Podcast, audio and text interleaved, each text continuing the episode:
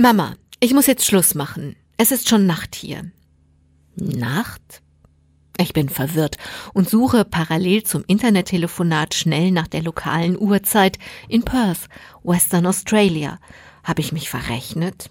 Nein, habe ich nicht. Aber es sind doch erst 20 Uhr, sage ich verblüfft in das Mikrofon vom Laptop. Ja, aber hier wird es immer so schnell dunkel. Ja, und? Bin ich geneigt zurückzufragen, denn warum macht das schnelle Dunkelwerden aus 8 Uhr abends mitten in der Nacht? Aber natürlich ahne ich den Zusammenhang, habe ich doch im Hintergrund Freunde gehört. Es ist Freitagabend, wahrscheinlich soll ich nicht mit nervigem Mama-Talk die Nacht ins Wochenende verkürzen. Auf dem Ohr ist selbst mein ansonsten gerne sehnsüchtiges Mutterherz nicht taub.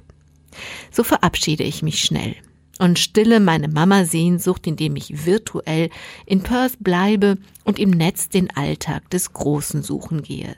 Zum Beispiel, wann geht die Sonne im Westen von Australien eigentlich unter und wann auf?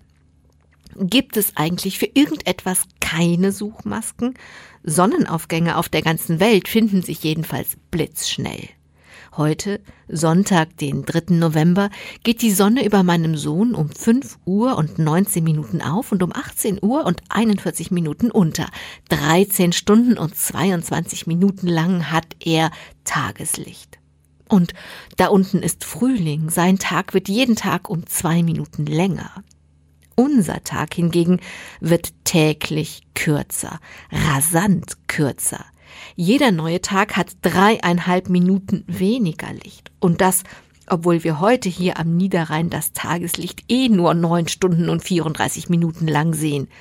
Jetzt bin ich gepackt. Licht in jeder Form hat mich schon immer interessiert.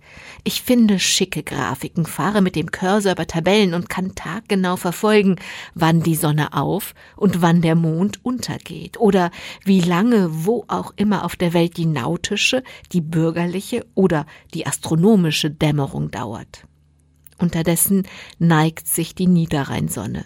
Der Hund muss raus. Und das mache ich wirklich lieber bei Tageslicht. Weil die Tage aber schon so kurz sind, laufe ich abends und morgens durch viel mehr zarte rosa Streifen und tiefrote Wolkenhimmel. Das ist wunderschön und wunderbar. Denn es ist derselbe Himmel wie in Australien.